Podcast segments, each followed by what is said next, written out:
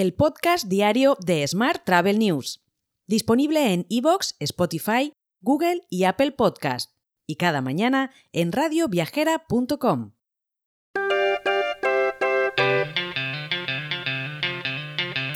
Saludos y bienvenidos a una nueva edición del podcast diario de Smart Travel News, edición número 1164 del viernes 21 de abril de 2023.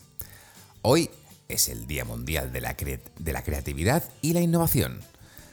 Nuestro patrocinador, una semana más, es UserGuest, la primera plataforma que integra la estrategia de revenue con la estrategia de marketing de manera automatizada y le da visibilidad en la página web del hotel.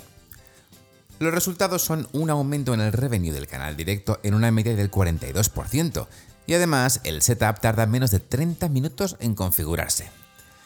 Para disfrutar de esta oportunidad, ponte en contacto con Cristina Black, la embajadora de marca de UserGuest y CEO de Open Revenue Consulting en el correo cristina.openrevenueconsulting.com.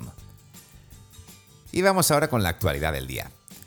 El comportamiento del mercado turístico español allí en 2022 fue todo lo bueno que cabía esperar según el último informe de investigación de Focusrite, Spain Travel Market Report 2022-2026.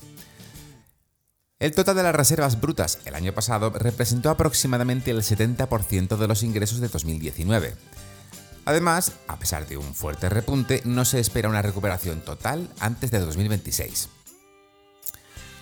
Por su parte, Excel Tour prevé un verano récord por la aceleración de ventas que superan ya en un 8% los niveles precrisis y augura que el turismo generará el 12,6% del PIB a final de año con 172.000 millones.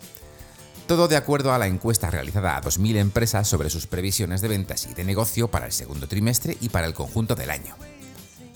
Más informes. Brain Trust ha publicado un estudio de la industria turística en el que se extrae que España, como país, necesita un plan de desestacionalización de forma urgente, ya que los cuatro meses de temporada alta, que van de junio a septiembre, acumulan casi el 60% del total del gasto extranjero en nuestro país. Más asuntos. Durante el segundo trimestre de 2023 se prevé un incremento del 140% de las reclamaciones aéreas respecto de las registradas en el mismo periodo de abril a junio del año pasado. Son datos de la empresa Reclamio.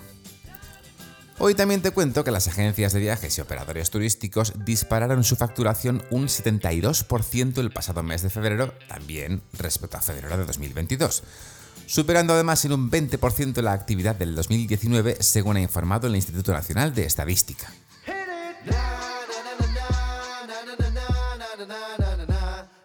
Vamos ahora con la actualidad internacional. Las reservas en China para viajar al extranjero durante las próximas vacaciones del 1 de mayo apuntan a una recuperación continuada de los viajes a países asiáticos, pero las cifras siguen estando muy lejos de los niveles anteriores al COVID, ya que las tarifas aéreas de larga distancia se han disparado y no hay suficientes vuelos disponibles. Más temas. Wizz Air ha lanzado un programa de suscripción de vuelos llamado Multipass, optando por la misma plataforma que utiliza Alaska Airlines y desarrollada por Caravelo. Inicialmente estará disponible durante seis meses para los mercados italiano y polaco. En otro orden de asuntos, la compañía Hotel Planner ha lanzado un programa de fidelización, Hotel Buyers Club, que está diseñado para ofrecer a los miembros de pago descuentos exclusivos perdón, en más de 1,4 millones de hoteles y alojamientos alternativos de todo el mundo. Además, como curiosidad, los miembros reciben recomendaciones personalizadas y asistencia de búsqueda y reserva por parte de ChatGPT.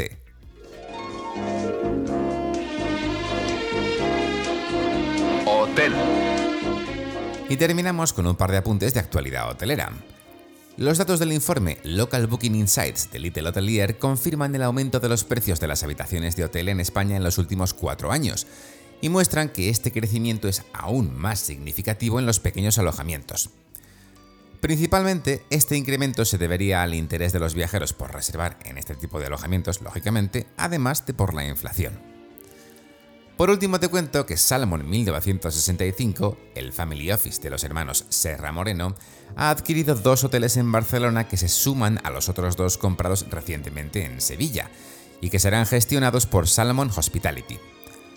La inversión total destinada a la adquisición y reforma o adaptación de los inmuebles será de 14 millones de euros. Te dejo con esta noticia. El lunes, por supuesto, volvemos con más historias sobre el turismo. Hasta entonces, te deseo un muy feliz viernes y un muy feliz fin de semana.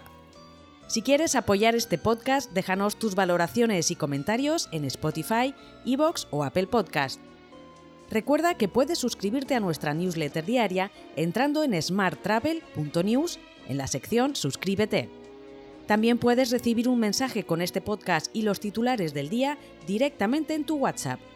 Solo tienes que añadir a tu lista de contactos el número 646-572-336 con el más 34 delante si nos escribes desde fuera de España, y después enviarnos un WhatsApp con la palabra alta. Gracias por escucharnos.